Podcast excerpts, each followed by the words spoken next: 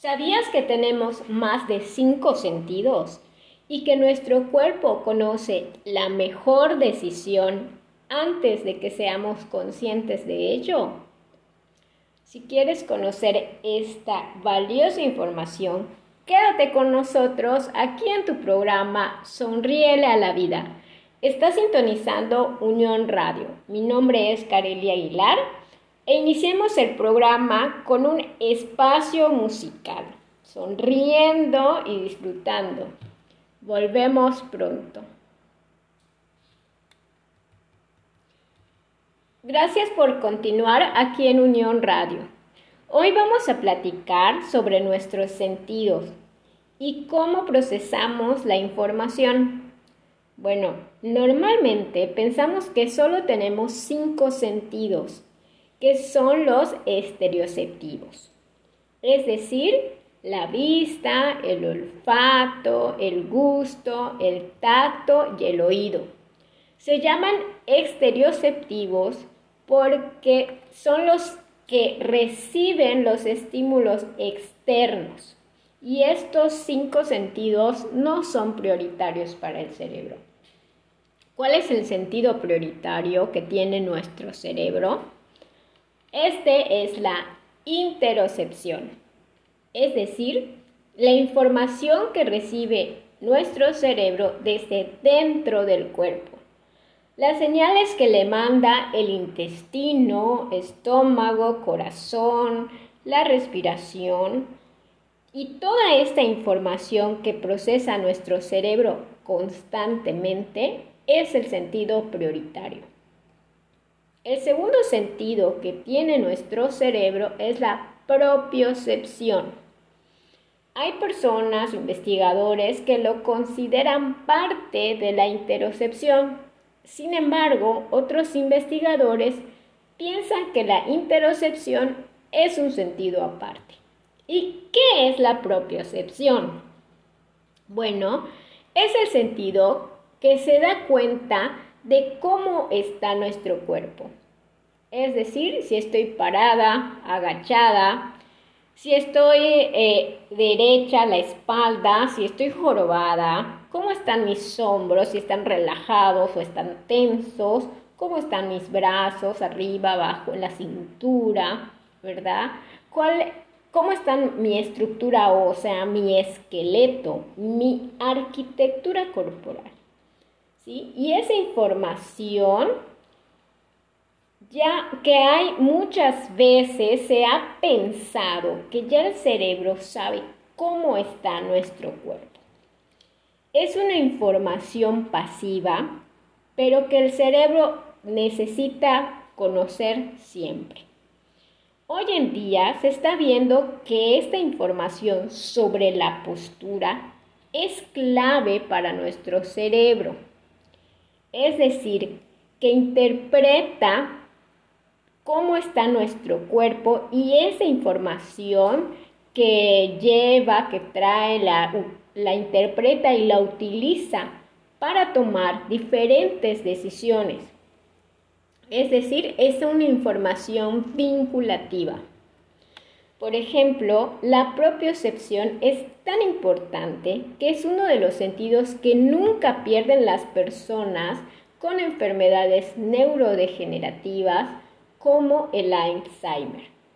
Y esto ha dado pie para considerar muchas técnicas basadas en el movimiento corporal para intentar reducir los déficits cognitivos asociados a este tipo de enfermedades neurodegenerativas.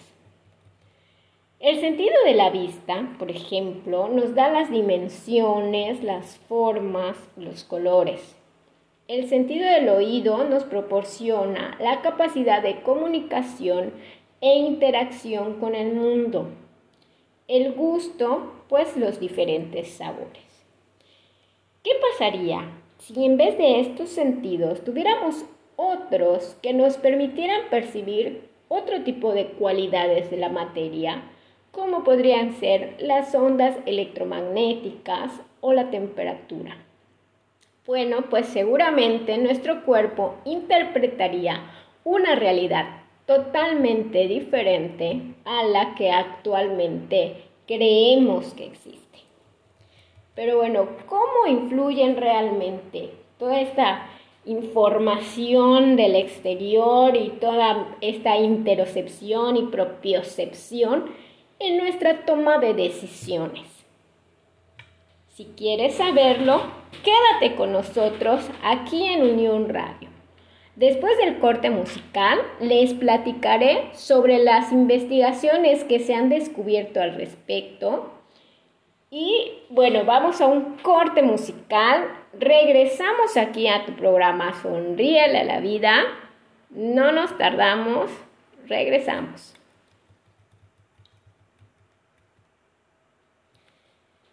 Gracias por continuar con nosotros. Espero que hayas disfrutado de esta hermosa música y quiero agradecer, por supuesto, de manera muy especial al equipo de Unión Radio que nos hace favor de programar esta música tan linda para que disfrutes el programa y juntos sonriamos.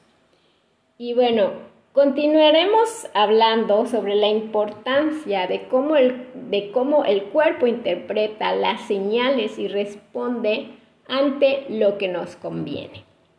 Eh, citaré a la doctora Nazaret Castellanos, que es una neurocientífica eh, de mucha actualidad y que se ha dedicado a difundir y a divulgar todo este tipo de información sobre las neurociencias y sus avances y, bueno, e, es realmente hace una labor extraordinaria. Y bueno, ella comenta de que uno de los experimentos más importantes que se ha hecho al respecto de este tema sobre la toma de decisiones y el papel que tiene el cuerpo en esta en, esta toma de decisiones es que es lo que se conoce como la tarea de Iowa. Y se llama así porque eh, en ese momento el investigador líder del proyecto, que era el doctor Antonio Damasio, estaba trabajando precisamente en la Universidad de Iowa. Y bueno, en este experimento se da a conocer la teoría del marcador somático, que es una teoría que el doctor Antonio Damasio está defendiendo desde hace más de 30 años. ¿Y en qué consiste este experimento? Bueno, pues muy sencillo. A los participantes obviamente se les conectaron a una serie de electrodos para ir midiendo su, su eh, actividad cerebral, la postura, o sea, y demás. Y entonces se les dieron unos bloques de cartas, cuatro bloques de cartas. Unos bloques les hacían ganar mucho dinero. Otros bloques les hacían perder mucho dinero.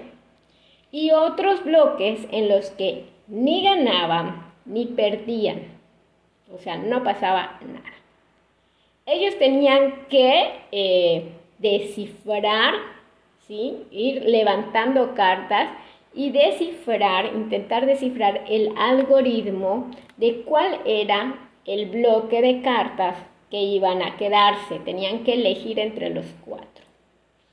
Entonces ellos iban levantando las cartas, ¿sí? Y en su intento de descubrir cuál era el bloque, bueno, ellos Llegaban a levantar hasta 80 cartas antes de decir, me quedo con este bloque, este es el bueno. Pero eh, los investigadores se dieron cuenta que estas personas, desde la carta número 10, su cuerpo reaccionaba y ya sabía cuál era el bloque que les convenía. ¿Y cómo se dieron cuenta de esto? ¿Qué es lo que leyeron todos estos eh, electrodos que tenían conectados en el cuerpo? Bueno, se dieron cuenta que cuando la mano del participante se acercaba al bloque malo, su tasa cardíaca, o sea, su frecuencia cardíaca aumentaba, su postura corporal se encogía, Me imagino que las manos le sudaban, ¿sí? La conductancia de la piel aumentaba. En cambio, cuando su mano se acercaba al bloque bueno, sin que ellos conscientemente, eh, la persona participante, sin que se diera cuenta que ese era el bloque que debía de elegir, su cuerpo reaccionaba de una manera favorable. Su postura corporal pues era más erguida, como más segura, la variabilidad cardíaca aumentaba, que esto es como una especie de comunicación armoniosa entre el cerebro y el corazón, entonces eh, eso era más armoniosa. Y la persona no era consciente de eso, entonces necesitaban levantar 80 cartas.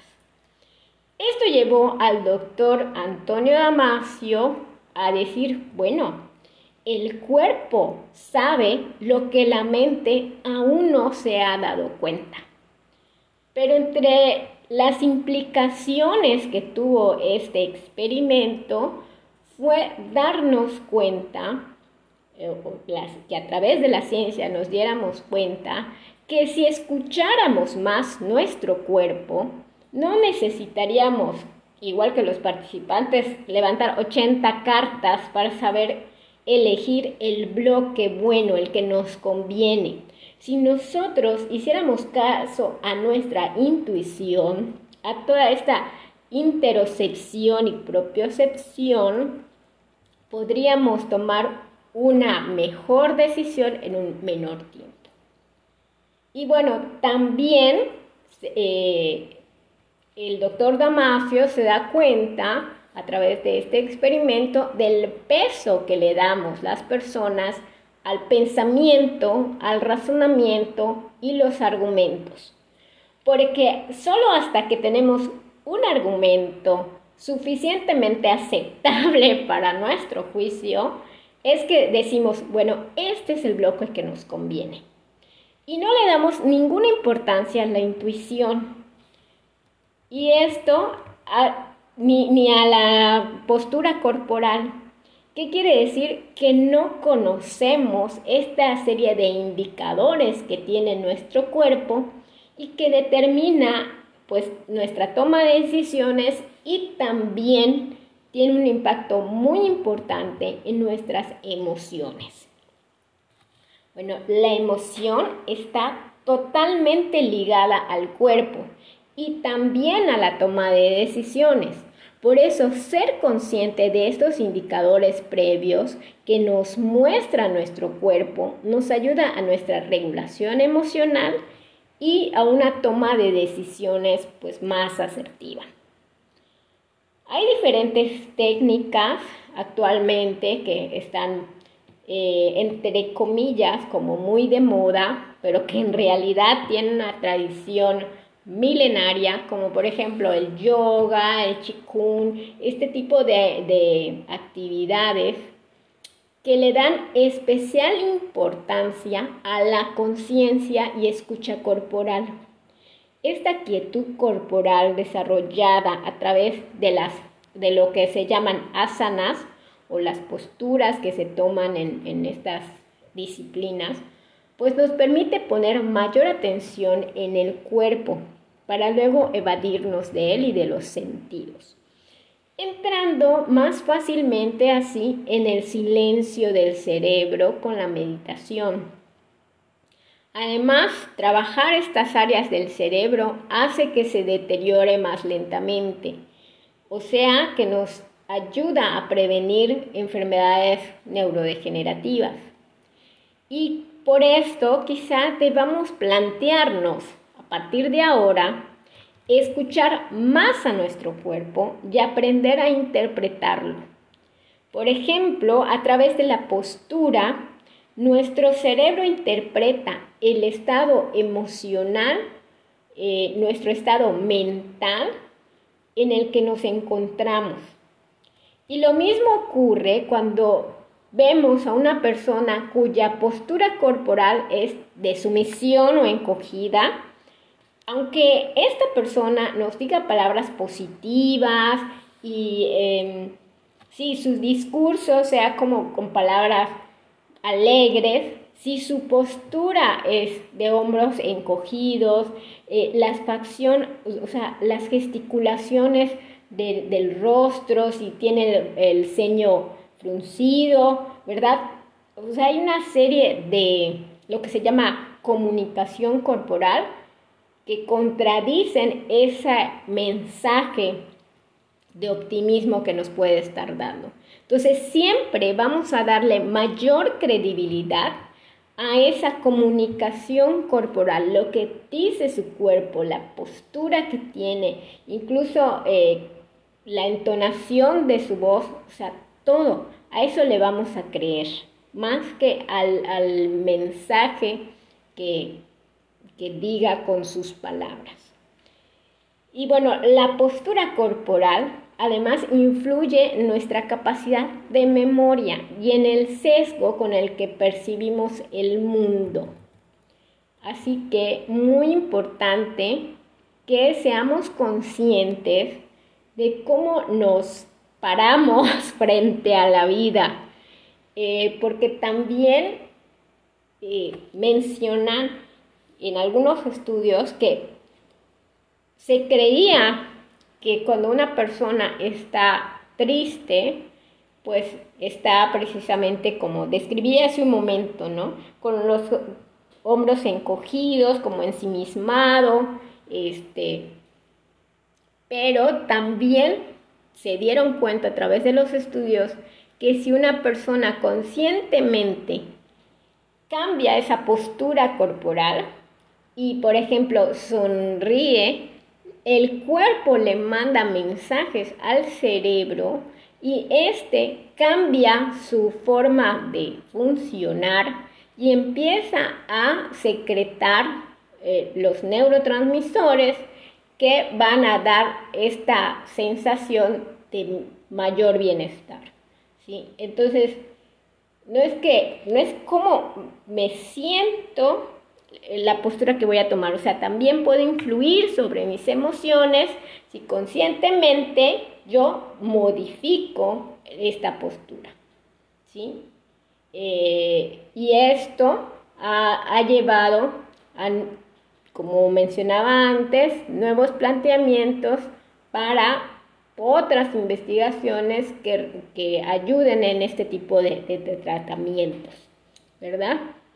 Y bueno, Amigos, hemos llegado al final de esta emisión.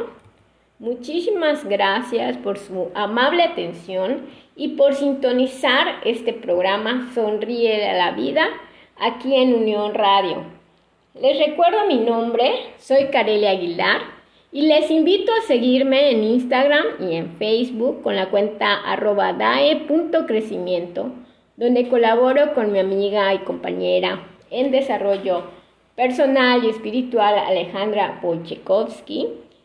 Y les recuerdo que estamos en este mes de septiembre eh, iniciando unos cursos súper interesantes y talleres sobre cábala aplicada, astrología, numerología, tarot, parejas, neurociencia. Bueno, ese vamos a tenerlo un poco más adelante. Y también les invito a escribirnos sus comentarios, qué les parece el programa, sus inquietudes, sugerencias, o sea, todo lo que quieran, eh, hacerme preguntas, con mucho gusto le haré todo por responderles. Pueden escribir al correo info arroba unión radio mx o al WhatsApp 99 95 93 55 11. Y quedo atenta. Nuevamente, muchas gracias por eh, sintonizarnos, por seguir el programa, que de verdad lo hago con todo el cariño del mundo, igual que el equipo de Unión Radio, que cada día se esfuerza por dar lo mejor en cada emisión, en la programación y bueno, todo para seguir creciendo. Muchísimas gracias, bendiciones, nos vemos la próxima semana. Un abrazo.